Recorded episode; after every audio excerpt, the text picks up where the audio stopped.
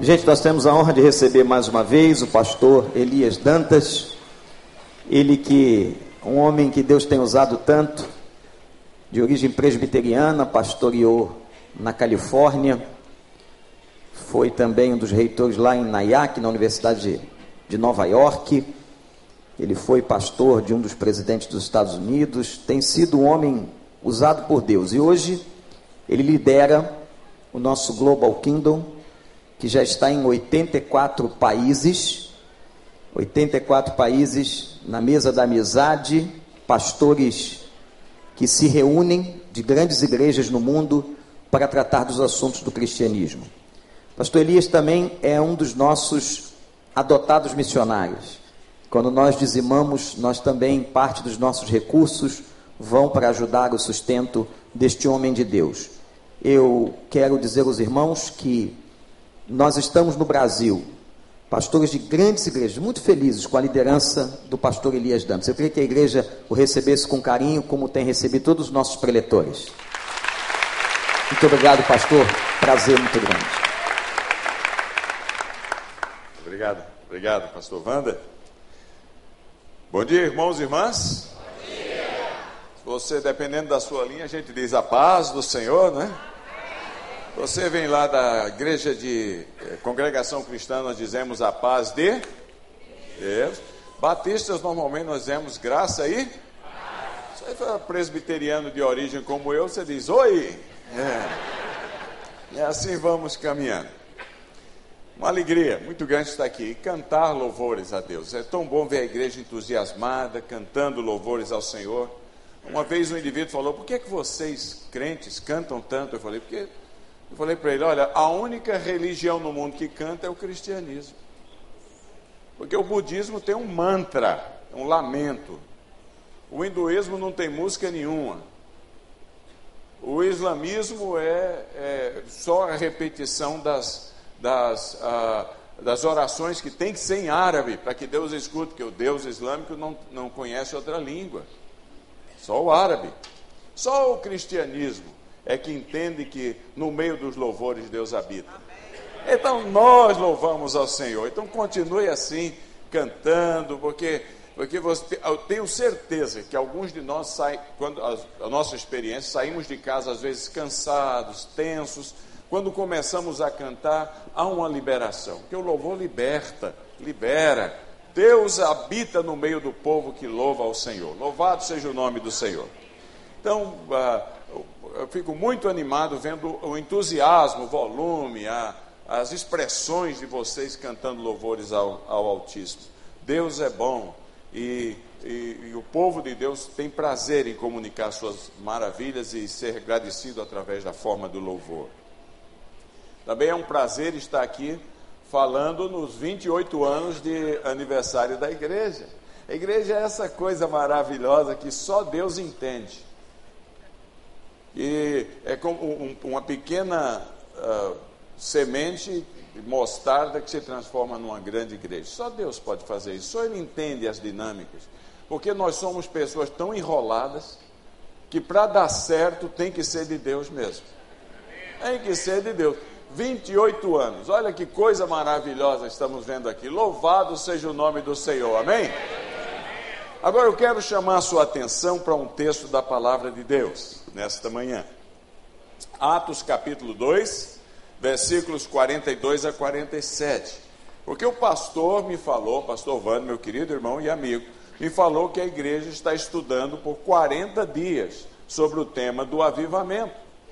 Absolutamente indispensável, porque avivamento tem que acontecer na nossa vida como uma dosagem extra da bondade de Deus.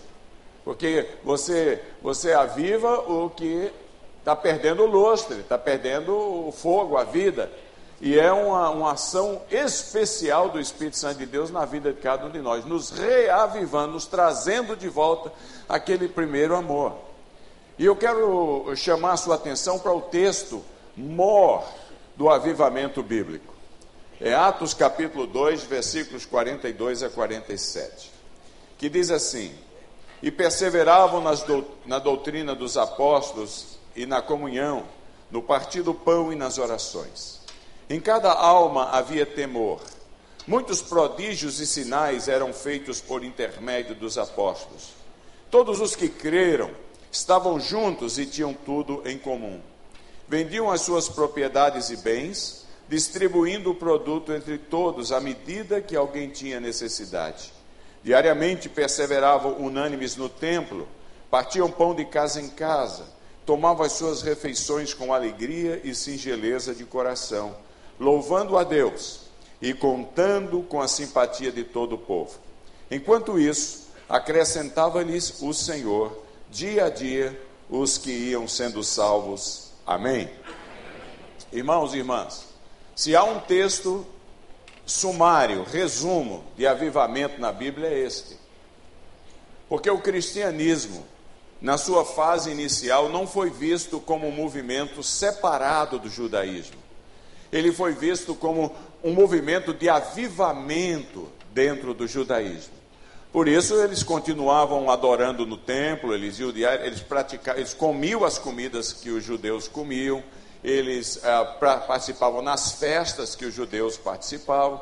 Na verdade, o cristianismo, nos dias dos historiadores, só se tornou reconhecidamente um movimento completamente independente do judaísmo ah, no capítulo, a partir do capítulo 13, mas mais especificamente do capítulo 15 do livro de Atos, quando o concílio de Jerusalém tomou decisões que romperam com toda aquela tradição que eles haviam é, uh, seguido. Já foi 20 anos, de, quase 20 anos depois do, do cristianismo estar em atividade. Então, quando uh, uh, Lucas escreve o texto, ele, os primeiros capítulos, em particular os capítulos 1 a 7 do, do livro de Atos, tratam a respeito de um movimento de avivamento, que se tornou paradigma para todos os outros movimentos de avivamento que aconteceram na história da igreja. Na verdade, esse resumo aqui de Atos 2 é, versículos 42 a 47, que você lê e diz, por que, que esse texto está no meio assim? Parece que é, é dissonante com o que está ao redor, é porque é um resumo. Ele conta em, em um, alguns parágrafos o que os sete capítulos iniciais descrevem como marcas de um avivamento saudável. E como eu e você queremos e buscamos e anelamos, desejamos, e assim eu espero, uma vida autêntica, vitoriosa, dinâmica, cheia do, da presença de Deus, cheia do entusiasmo que o Evangelho traz nas nossas vidas, uma vida verdadeiramente avivada, convém a gente estudar esse texto nessa manhã como conclusão dos 40 dias que vocês já dedicaram estudando sobre avivamento. Qual é a receita bíblica para que haja então este avivamento constante, saudável? Porque o ideal não é que a gente fique o tempo todo pedindo um avivamento, porque quando a gente pede um avivamento, a gente confessa o nosso fracasso. A gente confessa que a gente não está onde Deus esperaria que a gente estivesse. O ideal é que Deus nos traga um movimento e que a gente mantenha isso aí para frente, cheio de vida e de entusiasmo, não é isso mesmo? Então qual é a receita? Porque avivamento vem do alto. O máximo que a gente pode fazer é preparar o terreno naquilo que compete a cada um de nós, mas é do alto, é de Deus. Avivamento é divino, não é humano. Mas quais são, a, a, quais são os ingredientes da receita? Atos 2, 42 a 47, sumariza estes ingredientes vividos na experiência de Atos 1 até 7. Quando o avivamento realmente acontece na vida da igreja, o que é que. Porque existem avivamentos individuais, existem avivamentos coletivos. Nós estamos tratando do avivamento coletivo na vida da igreja. Existem avivamentos nacionais, existem avivamentos internacionais.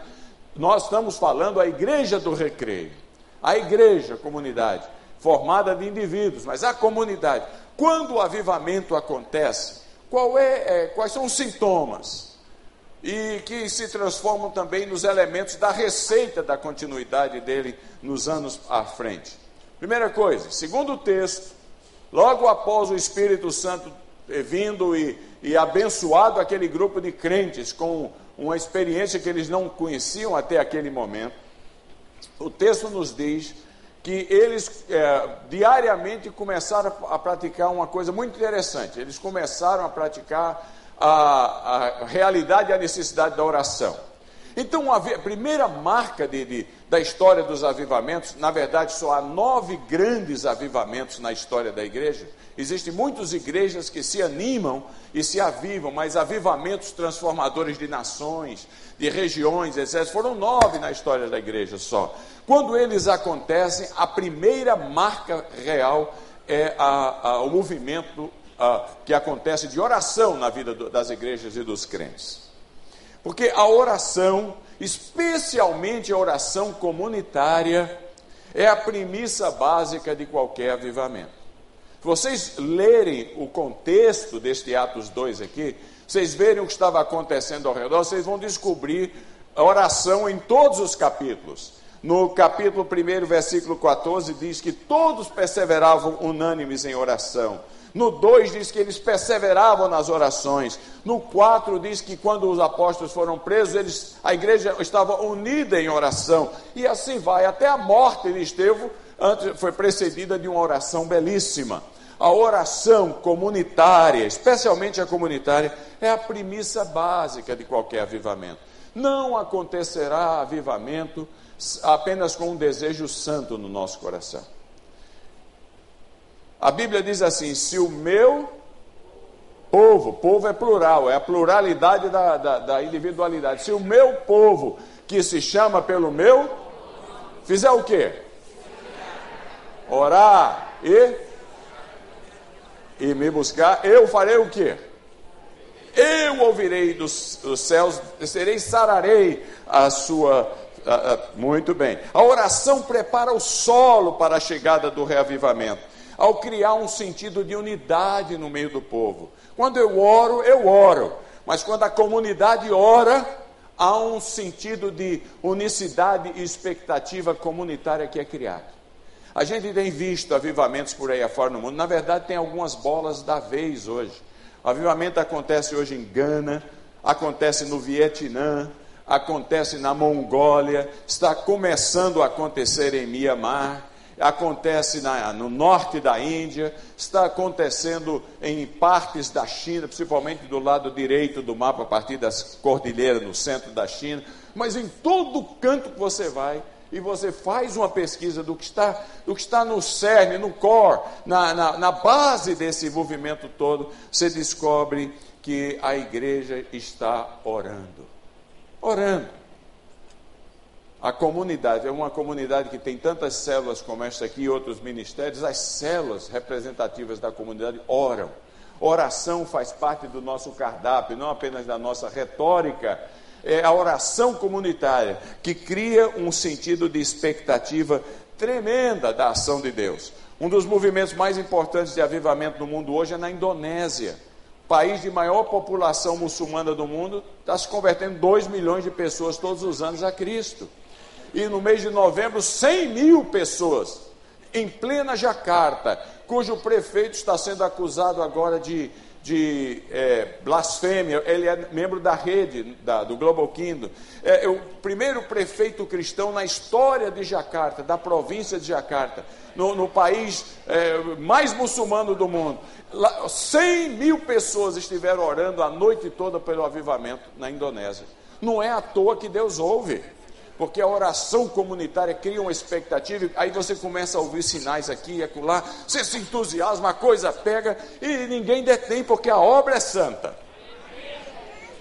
Então, se realmente queremos colocar as nossas ações aonde as nossas palavras estão, então a igreja tem que ter um, uma disposição tremenda de orar juntos e crer naquilo que estão orando.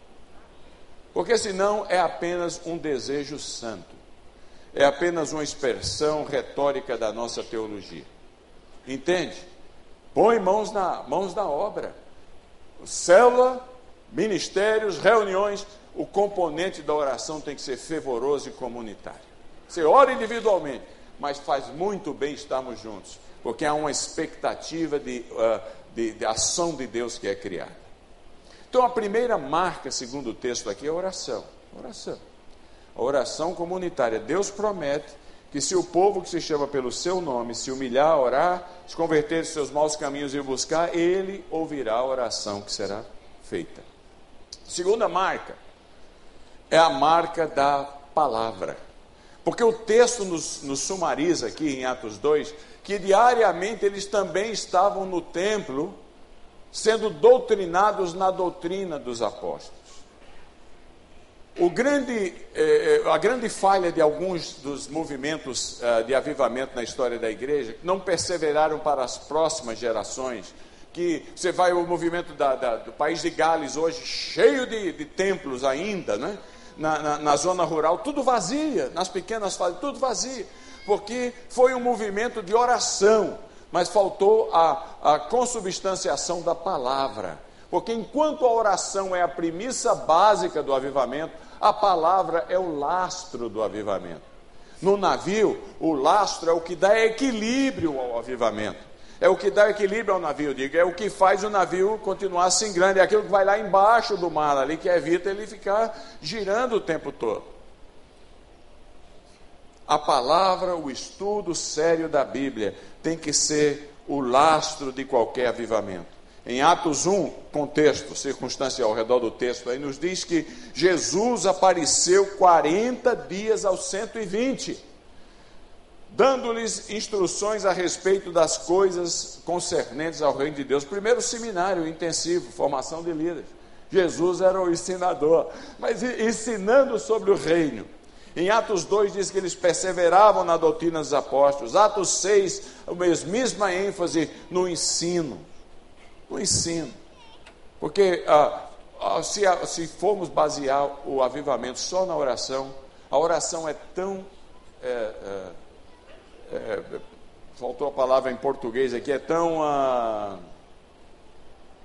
eu vou lembrar dela mas ela, ela, ela, ela falta a, a consubstanciação das escrituras, a solidez do, do texto.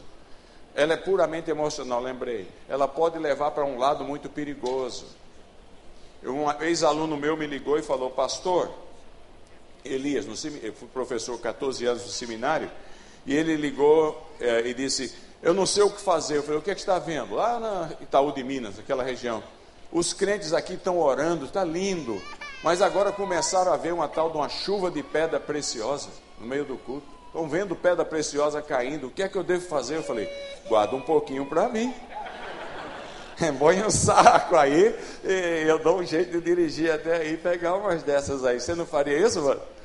Não, eu falei, mas falando a verdade, ensina a Bíblia para esse povo. Porque a Escritura, a Escritura é que nos diz o que é certo e o que é errado. Porque há muita coisa acontecendo por aí afora, no meio de muitas reuniões de oração, que não é nada mais, nada menos do que manifestações sincréticas que só complicam a vida do, do, do Evangelho e o testemunho do Evangelho. Então nós não queremos um sentimento, nós queremos um movimento. E para ser um movimento de transformação tem que ter uma pilastra muito forte nas escrituras, o estudo das escrituras. Eu fiz uma pesquisa nos Estados Unidos, no meu programa de doutorado, sobre uh, uh, é um, um, estudo comparativo entre igrejas saudáveis, sólidas eh, numericamente, que mantinham uma boa frequência no culto, e uh, o ensino doutrinário na igreja, escola dominical, o, o, o ensino bíblico na igreja. E 97% de todas as igrejas que eu pesquisei, todas as denominações, elas mantinham-se, eh, a marca delas era que elas se mantinham firmes, solidamente em termos de membros, crescimento, de, de estabilidade, quando comparadas com o percentual que estava envolvido na educação cristã da igreja. Muito importante. Muito importante, porque não há como sermos santificados sem a Bíblia. Santifica-os na palavra, a tua palavra é verdade. tua palavra. Quem sabe nós deveríamos redescobrir a, a maravilha da, da, tradição reformada que dizia que de manhã você tem que fazer um devocional é, para, é, de, de, de, de, submissão e, e quebrantamento, pedindo a Deus proteção para a vida, o estudo das Escrituras, e no final do dia faz outro de gratidão por tudo que Deus tem feito por você naquele dia. Então, a segunda marca, ou o segundo ingrediente da receita, o primeiro foi a oração comunitária, que é a premissa básica de qualquer avivamento. O segundo foi o estudo da palavra, que é o lastro do avivamento. Terceiro, terceiro é a pregação da palavra. Há uma diferença entre o estudo e a pregação. Porque a, a pregação da palavra é o processo da expansão do movimento de avivamento. É como os outros vão, vão, vão saber do que está acontecendo. É como outros vão ser contaminados por essa boa, essa boa semente. Um, um, meses atrás nós trouxemos 140 pastores da Síria para estarem num refrigério lá em Beirute.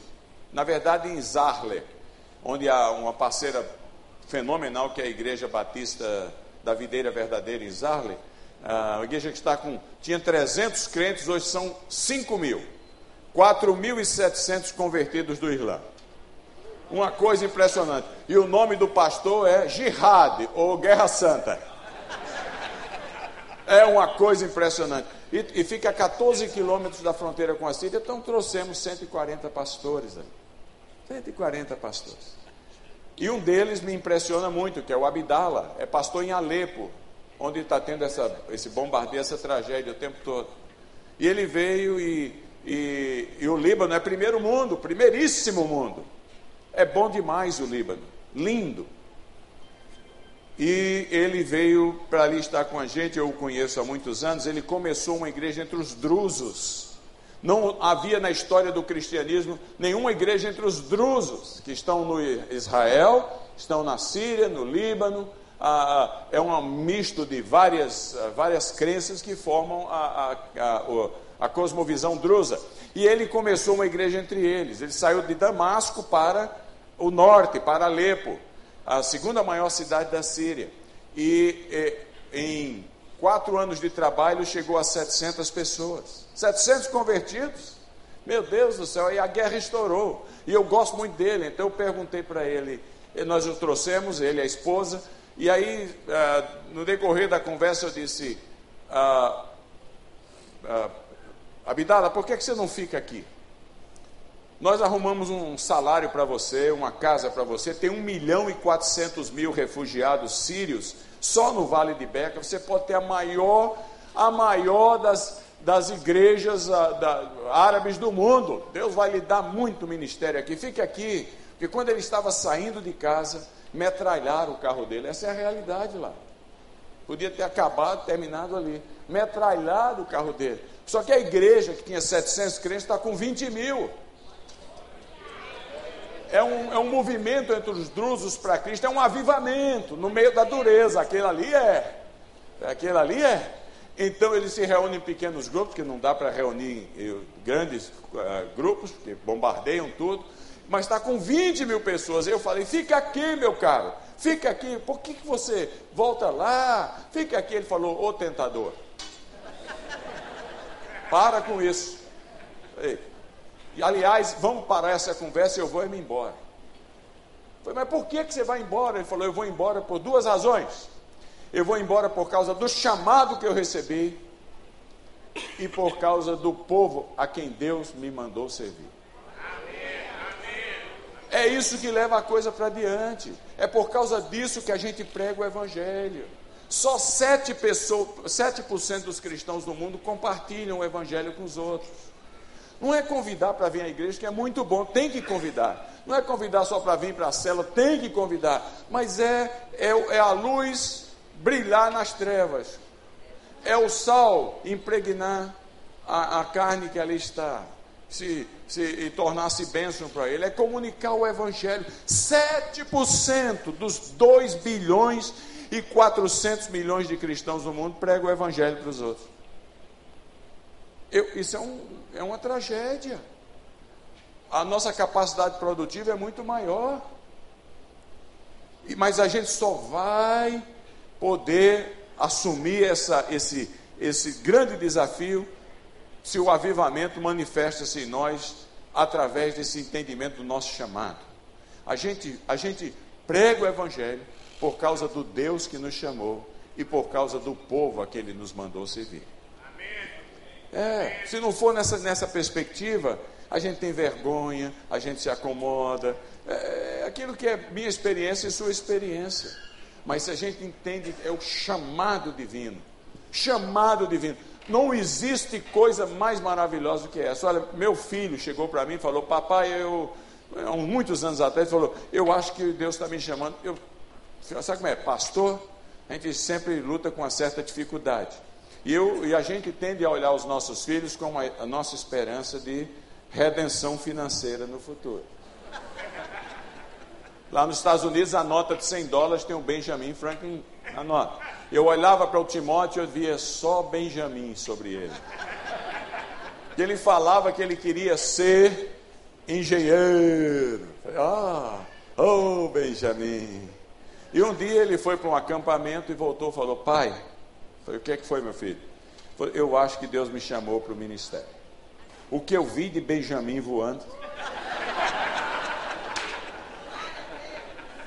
Aí eu falei para o meu filho: Eu acho que você deve estar enganado.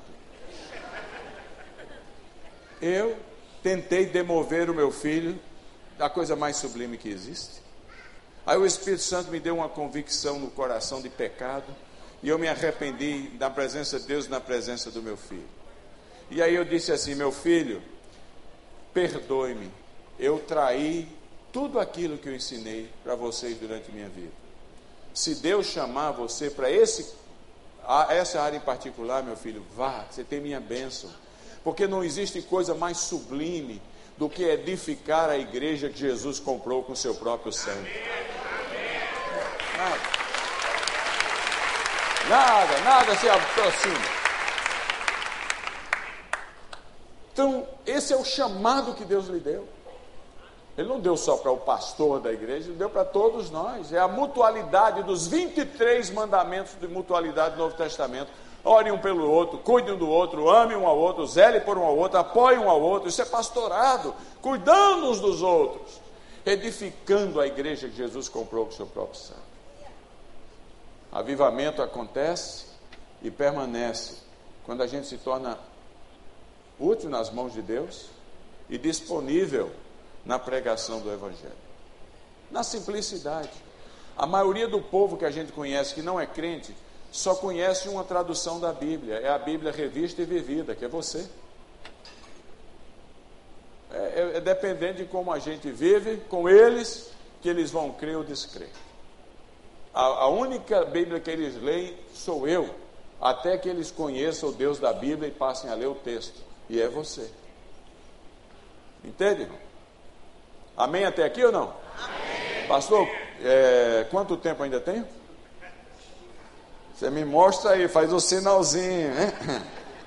Então, a, a, a, primeira, a primeira, o primeiro ingrediente da receita qual é, gente? Que é a premissa básica do avivamento. O segundo ingrediente qual é? Palavra que, que é o quê? O lastro do avivamento, o que dá equilíbrio. Terceiro ingrediente qual é? que é o processo do avivamento. O quarto é a pureza. É a pureza. Porque a pureza é o percurso do avivamento, é o que vocês estudaram aqui. Deus não aceita ajuntamento solene com iniquidade. Observe o que é que diz o texto. O texto diz que o, o, o pessoal não tinha nada de, julgado deles próprios. Eles começaram a vender as coisas, porque converteram-se 3 mil e não quiseram, de 14 províncias, e a história nos diz que eles ficaram cerca de seis meses em Jerusalém, para ver se eram doutrinados. O povo tinha que comer, não, podia, não tinha emprego para eles. Tinha que comer, tinha que vestir, tinha que ter lugar onde dormir. Por causa da emergência, ainda bem que não virou uma prática comum da igreja, não estaria todo mundo miserável hoje mas por causa da, da, da, da situação de emergência, o pessoal se viu desafiado a vender tudo o que tinha e colocar aos pés dos apóstolos. Porque o povo tinha que comer, o povo tinha que dormir. 3 mil de 14 províncias do Império Romano. Agora, vocês acham que aquele povo era diferente de mim e de você? A gente gosta de acumular, a gente não gosta de dar. A nossa linguagem é a linguagem do conseguir, do ganhar, não a linguagem do dar. Aliás, diz que um, uma classe tinha um garotinho chamado Joãozinho, terceiro ano primário. E a professora, e ele era uma peça rara. Aí a professora falou assim: amanhã só dou presença a quem responder com a frase bonita. E o Joãozinho entrou em pânico. Chegou em casa, ele falou para a hora do, do, do, jantar, o pai notou que tinha alguma coisa diferente, falou, Joãozinho, o que é que houve? Falou, foi a tia. Falou, o que é que a tia fez? Ela falou que amanhã só vai dar presença a quem responder com uma frase bonita. Aí o pai deu uma risada e falou, Joãozinho, não há problema. Quando ela chamar o seu nome, você diz assim, é melhor dar do que receber. Aí ele falou, pai, mas você é maravilhoso. E ele não dormiu a noite, ficou lá, é melhor dar do que receber, é melhor dar do que receber, é melhor dar do que receber. A noite inteira, não vi a hora.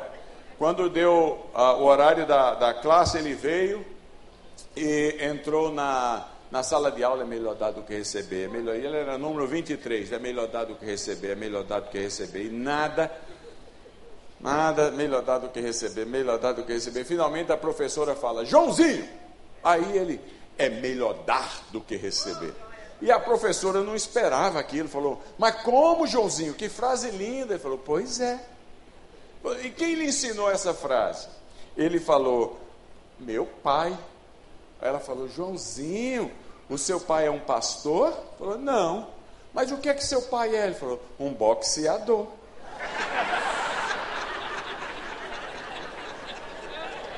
Até quando a gente usa a linguagem correta a gente usa com sentido errado. Deus tem que agir poderosamente nas nossas vidas, não é isso mesmo? Todos os que criam tinham tudo em comum, vendiam suas propriedades e distribuíam aos pés dos apóstolos para sanar a necessidade dos outros. Tem que ter sido uma obra de santificação do Espírito de Deus. Só Deus pode fazer a gente dar uma volta de 180 graus na nossa vida. Porque o natural nosso não é dar, é receber. Veja os, os programas de televisão que, você, que mais tem audiência uh, evangélicos aqui no Brasil. É o programa do Deus servo, não do servo de Deus. É só Deus me dá isso, Deus me dá aquilo, Deus, você tem direito para isso, você tem direito. É o Deus, é a teologia do Deus servo, é uma, uma abominação. E não a teologia do servo de Deus. Havia um casal lá chamado Ananias e Safira. Mas era a turma de primeira. Enquanto a igreja tinha 120, você não escuta falar deles, mas quando ela chegou 3 mil e 5 mil depois, ele se viu eleito vereador da cidade de Jerusalém. E aí, povo precisando, ele falou para Safira, falou, Safira, essa é a nossa hora, a eleição está chegando. E nós vamos montar o um esquema político.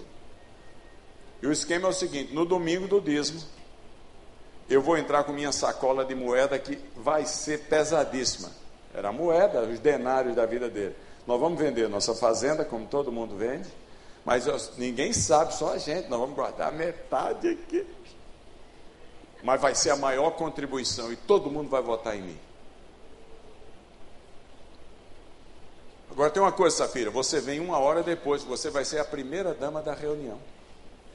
Quando todo mundo estiver festejando quão bom eu sou, aí você entra, garantia completa, estamos eleitos. E assim fizeram.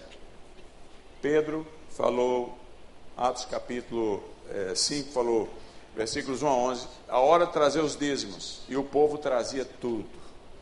Vendia tudo e depositava aos pés dos apóstolos. Quando não tinha mais nenhum, o Ananias não aguentava o momento de ir. Tá, esse povo está demorando a entregar. Finalmente ele estava lá no último assento. Ficou propositadamente lá. Levanta e sai arrastando aquele saco de moeda imenso e todo mundo, que homem bom, ah, nosso futuro diácono, aquela coisa toda, e joga aos pés dos apóstolos. E Pedro olha para ele e fala: mentiroso, miserável. Hã? Se você tivesse ficado com a sua fazenda, qual o problema que teria? Nada aqui é forçado. Agora você vem mentindo. Você não mentiu a homens, mas mentiu a Deus. E para provar que Deus não aceita ajuntamento solene com iniquidade, bata as botas. E ele bateu as botas.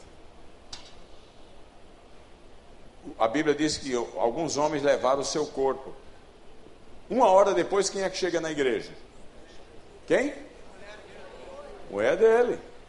Safira. Que tinha feito até botox. Mandou confeccionar um vestido. É, especial. Salto alto. Afinal de contas, era a noite dela. E já entrou num rebolado que o, o, o corredor do meio era pequeno. E a Bíblia diz que junto com ela entraram os pés daqueles que levaram o corpo do seu marido. E aí Pedro faz a mesma pergunta, mas o script estava combinado, não estava combinado o resultado do script. E ela falou: de fato, vendemos toda a nossa fazenda. Bateu o salto alto. Vai embora também. Aquilo ali foi o primeiro e último caso, graças a Deus, porque senão não sobrava quase ninguém aqui. Nem eu, inclusive eu. Que Deus agiu com a gente para dizer que Ele espera que haja ajuntamento solene sem iniquidade. Não é que a gente vai ser perfeito, mas no melhor a gente tem que ser acima da média. Porque senão, qual é o atrativo que o Evangelho tem? Entende, irmãos? A pureza. Limpos da idolatria, dando toda a glória a Deus. Limpos da imoralidade, consagrando todo o nosso ser a Deus. Limpos do mundanismo, dando a primazia aos outros, que mundanismo é o, é considerar as pessoas coisas e codificar as pessoas. Considerar o ser humano ser humano e não apenas uma possibilidade de lucro. É assim. Quase chegando ao final. Até agora vimos quatro. Vamos ver se a gente memorizou? Qual foi o primeiro? Que é a premissa básica. Segundo? Terceiro?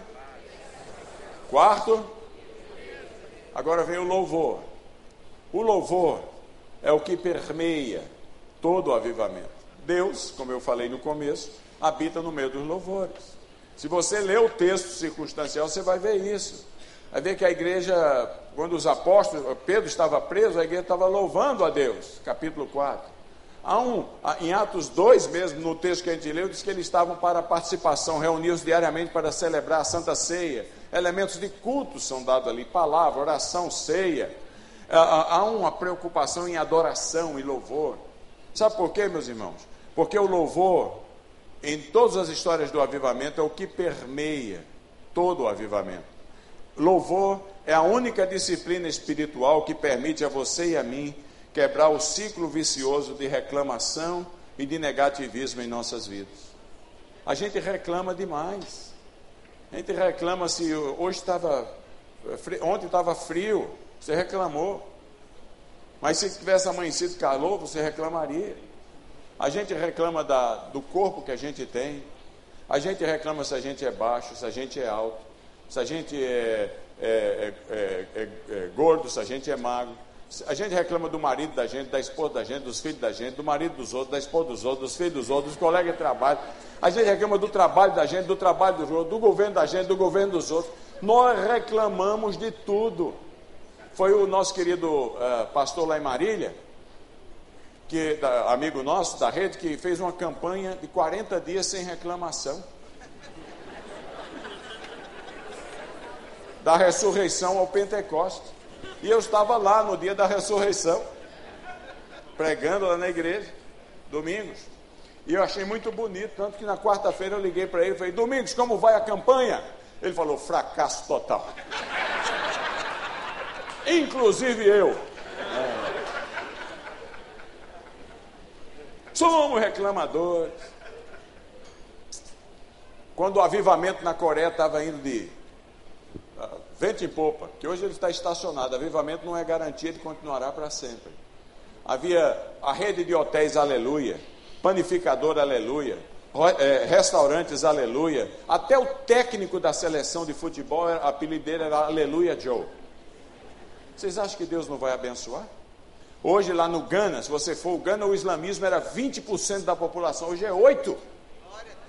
E, e, você desce no aeroporto de Acre, 8 quilômetros do centro da cidade, você desce, é, é, é, lá vai você, e, e do, do, lado, você saiu do aeroporto, você tem lá panificadora Deus é bom, borracharia Jesus é grande, e assim vai um atrás. Você acha que Deus não vai abençoar? No meio dos louvores Deus habita. Meio dos louvores. Então, se tem uma coisa que a gente tem que aprender, é aprender a parar de reclamar. Que um coração reclamador é um coração, é um urubu, só transmite negativismo. Quem chega perto da gente do reclamador se contamina. Já notou que é isso mesmo não? Termina desgostando dos outros. É uma tragédia. E aí a gente reclama de tudo, não, não, não pode ter uma experiência ruim. E a experiência ruim da vida nossa, que a gente reclama tanto, é o nosso maior trunfo ministerial. Porque o mundo não sabe como tratar com as experiências ruins e nós dizemos, Deus sabe todas as coisas, em tudo dá graça. E aí Deus abençoa a gente no momento da dureza, aí o povo diz, como é que isso é possível? Aí você abriu a porta para evangelizar. Mas a gente reclama. É uma coisa tremenda. Deus habita no meio dos louvores. Enquanto o povo cantava, diz o texto, em Filipos, Deus mandou enquanto Paulo cantava com Silas, Deus mandou o terremoto.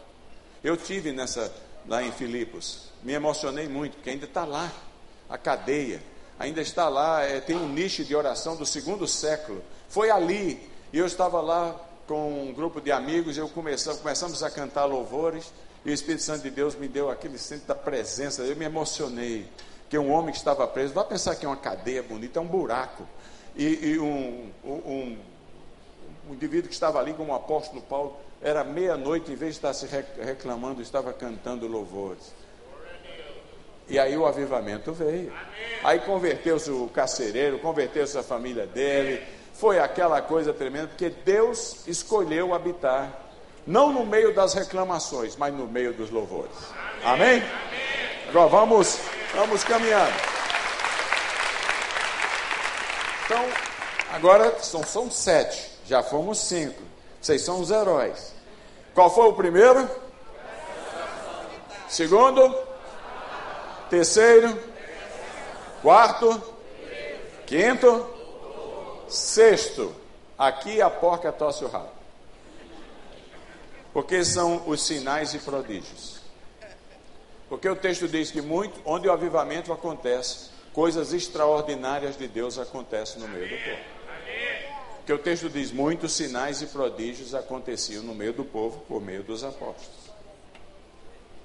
Porque o, o propósito dos sinais e prodígios é atestar a veracidade do que é pregado. Aqui está falando para vocês quem era paralítico. Eu tive pólio.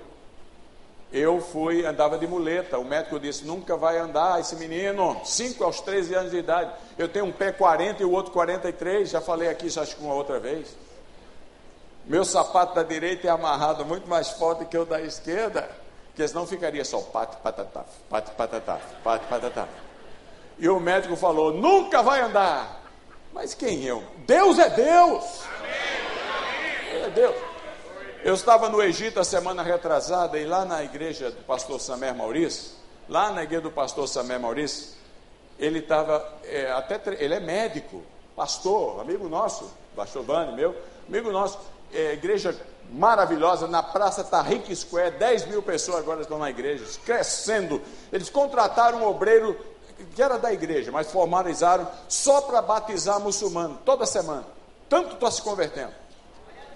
E aí, ah, eu, eu, eu, você, não, tem que tomar cuidado para você não ser São Tomé. Que ele falou, eu falei, Samuel, o que é que está vendo? Que, como é que está a coisa aí? Ele falou, Elias, eu vou te contar. Estou com quatro casos agora, quatro.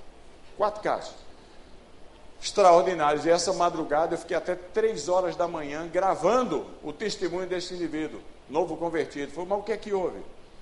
Ele falou, é, esse indivíduo entrou em coma. Foi no, no hospital, o médico tentou uh, tratá-lo, a cirurgia, ele entrou em coma. Não tinha mais jeito, o médico morreu, ele morreu. O médico mandou tirar algumas, algumas partes internas dele e cobrir o corpo e mandar para o necrotério. E foi tratar de, de uma outra, é, outro paciente.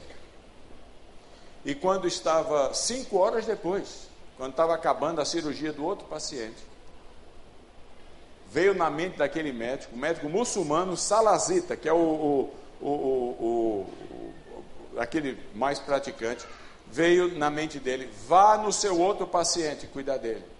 E eu, ele falou: mas como? Esse, esse indivíduo está morto, já mandei tirar a, a, partes internas do corpo dele, órgãos internos do corpo dele, já morreu, está morto.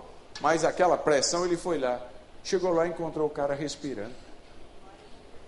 Parece história de trancoso, mas é verdade. Respirando, chamou as enfermeiras. Deus não a recuperar. Agora o cara estava gravando o programa na televisão. Deus não somente ressuscitou, mas deu órgãos novos para a pessoa.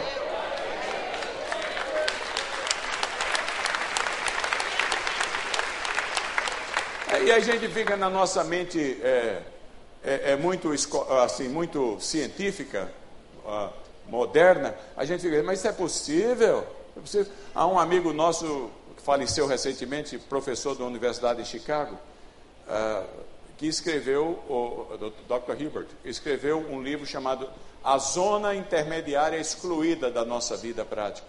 Que uma das marcas da, da, da realidade cultural do mundo ocidental, cristão, é que a gente colocou, criou uma zona do meio onde Deus não. As duas coisas não se, não se misturam. Deus em cima, ciência embaixo. E aí, se você estiver tratando com problemas da salvação da alma, é em cima, embaixo não tem nada a ver. Se estiver tratando com enfermidades físicas, com é, doenças psíquicas, com o que quer que seja, é aqui. Você vai nos profissionais aqui. Deus não tem nada a ver. E isso tem criado uma dicotomia miserável, porque na vida da maioria das pessoas Deus nunca está presente. Deus é o Deus do culto. E eu estou acreditando, andando pelo mundo afora aí, que avivamento normalmente redescobre alguma parte esquecida da teologia. Como o movimento pentecostal no ano uh, 2000 e, uh, 1910 redescobriu a, a presença viva do Espírito Santo, que era apenas um item no livro de teologia. Como o movimento de louvor e adoração dos anos 70 e 80 redescobriu a, o louvor comunitário, porque os cultos eram uma geladeira. E, como o movimento de células está descobrindo o valor da comunidade desde os anos 80. Eu creio que nós estamos para entrar numa fase de descobrir do, com a nossa boa teologia batista, a continuidade da veracidade de que muitos sinais e prodígios são feitos no meio do seu povo. Porque se tem uma coisa que nunca mudou foi Deus. Eu, eu estou andando. Então eu posso dizer isso. Sinais e prodígios, não só são sinais de cura física, Dá duas palavras gregas, nocon e malaquia. Nocon tem a ver com cura física, mas malaquia tem a ver com, com uh, de, de, Mateus capítulo 9, versos 35 a 10, 1, tem a ver com tudo aquilo outro que não é cura física, que só a comunidade manifesta isso pelo poder de Deus. A cura da solidão, da frustração, da, da, do, do destempero, a cura da, da, da falta de propósito na vida, a cura dos, de traumas, a cura de, de tics, manifestada em tics nervosos.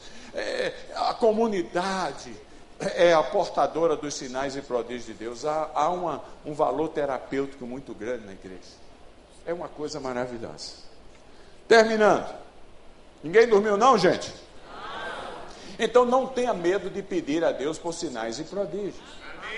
Mas coloque-se na mão de Deus para você ser parte deste sinal para abençoar outras pessoas.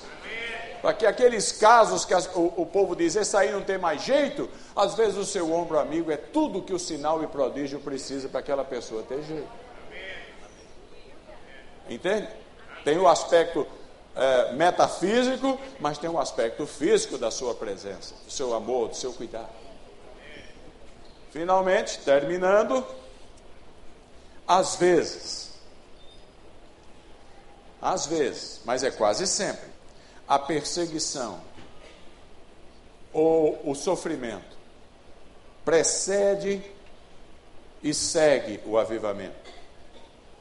Em Atos capítulo 5 a 7, 4 a 7, os apóstolos foram presos. Estevão foi assassinado. Há, há, há, tantos casos, são cerca de. A cada dois minutos mata um crente no mundo. Cada dois minutos um cristão é morto. Quantos minutos eu já estou falando aqui? Quantos já morreram? Sofrimento é parte da, do processo nosso de discipulado. A teologia sem sofrimento não é uma teologia cristã. Porque o texto diz: negue-se a si mesmo, tome sua cruz. No mundo passais por aflições. E quando a gente nega o sofrimento, a necessidade do sofrimento, a verdade do sofrimento, quando a gente entra nessa teologia do me sentir bem, de me fazer feliz apenas, a gente nega, nega em última análise o sacrifício de Cristo.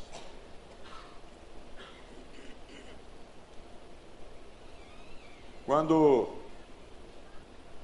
eu me encontrei com os, mês passado eu estava em Xangai e me encontrei com os líderes da igreja uh, não registrada, que antigamente chamava-se igreja subterrânea. Um deles lá lidera 10 milhões de pessoas. Isso aqui é que é um pastor violento. E ali estava conversando com eles, então eu disse, escuta, qual é o segredo de vocês terem caminhado tão bem ao ponto da China hoje ter mais de 100 milhões de cristãos. A China hoje é o terceiro maior país cristão do mundo, em números absolutos, não em números proporcionais. E qual o segredo? Ele falou: é acima de tudo a ação divina. Mas nós, igreja, nós estabelecemos cinco pontos que eu recomendo a você anotar aí. Eu vou terminar com isso aqui. Cinco pontos que realmente motivaram-nos, nos levaram adiante. Falei, que cinco pontos são esses? Diariamente, diariamente, no meio de toda a dureza, no meio de todo o aperto, de toda a tribulação, a gente fez um, uma aliança entre, entre os cristãos nas, nas células, nas casas, de diariamente a gente orar a Bíblia, a gente lia a Bíblia e lê a Bíblia diariamente.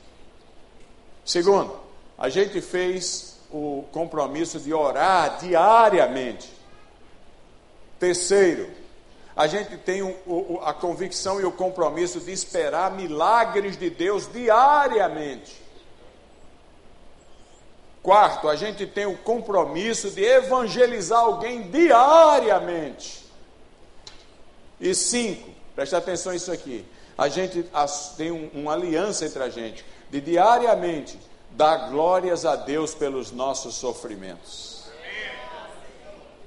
É uma coisa tremenda. O que a gente faz é reclamar do sofrimento. Nós damos glória a Deus. Aí, um amigo meu, Nick, foi visitá-lo, o, o, pessoal a 400 quilômetros de Beijing. Conseguiu chegar lá e marcar a reunião na, numa casa de campo. E aí é, vieram lá 120 líderes de igrejas nas casas. Que nessas pequenas cidades ainda há muita opressão. Nas grandes não tanto, mas nas pequenas cidades. E eles vieram, e o Nick, que estava escreveu um livro chamado A Insanidade de Deus, sobre igrejas perseguidas ao redor do mundo, já tem em português o livro, você pode comprar. Ele, ele uh, ouviu os testemunhos daqueles 120 homens e mulheres corajosos. Perto da meia-noite ele foi deitar. E era uma casa de campo, cujos ah, ah, quartos todos davam na varanda. Ele estava no primeiro andar. Mal ele havia deitado, estourou um choro lá embaixo, que era uma coisa terrível. Aquela convulsiva, aquela, um barulho de gente chorando. Ele saiu, olhou, viu 120 rodando no chão, chorando lá, desesperado. Ele desceu com a ajuda do tradutor, disse: O que é está vendo? O tradutor perguntou para o pessoal que estava acontecendo e trouxe para ele o seguinte: eles estão chorando, desesperados, porque faltaram três na reunião hoje. Eles estavam perguntando a eles mesmos: o que é que aconteceu? E os três a polícia pegou e os pôs na cadeia. Estão sofrendo lá. Falou: ah, então eles estão chorando pelos três que foram postos na cadeia? Falou: não, aqui é onde vem o interessante da história. Eles não estão chorando pelos três, eles estão chorando, desesperados, perguntando a Deus o que há de errado com eles, os 120 que estão ali e não estão presos.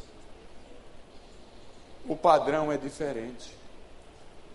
O entendimento é diferente. Se alguém quer viver piedosamente em Cristo Jesus, nós estamos numa luta, meus irmãos. Nós estamos numa batalha. Nós temos que levantar essas duas mãos e pegar mais umas dois braços biônicos por aqui, só para agradecer a Deus que nós estamos ainda em relativa paz e tranquilidade. Mas vocês não sabem, não têm noção, talvez, do que é encontrar irmãos e irmãs que estão sendo massacrados pela fé. É, uma, é a loucura de Deus. De, de, como é que pode alguém manter a fé numa situação dessa? Naqueles 23 cristãos que tiveram cabeça cortada, nós nos encontramos com a mãe de um deles. E ela, ela gravou para a mãe de dois, gravou para o, o, o programa na televisão no Cairo. E perguntaram para ela: o que é que você quer dizer para aqueles que mataram os seus dois filhos? Ela falou: Eu quero dizer para eles, primeiramente, que eu sofri muito. Meus filhos eram muito amados por mim. Mas, em segundo lugar, eu quero agradecer a eles. Agradecer? É, porque, por que, você quer agradecer? A nação inteira escutando, nação muçulmana. Eu quero agradecer porque, apesar de que provocou muita dor em mim, eles foram um instrumento, sem saber, de encurtar o tempo de espera para meus filhos entrarem no reino de Deus.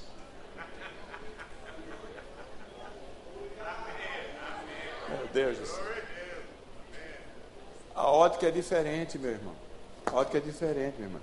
O seu sofrimento, o meu sofrimento, é a oportunidade mais valiosa que nós temos de manter fervente a nossa fé no Deus que supre em todos os momentos, que diz: Eu estarei convosco mas é também a nossa maior oportunidade de nos tornarmos relevantes para os outros, que apenas ficam ouvindo falar das nossas grandes igrejas, nossos grandes templos e, e os escândalos dos evangélicos e não sabem do que é o consolo de Deus. 2 Coríntios capítulo 1, versículo 2 e 3. Avivamento. Avivamento transforma a igreja numa comunidade de indispensáveis para a vida do bairro do Recreio. Que essa seja a motivação de cada um de nós. Que Deus nos abençoe. Amém.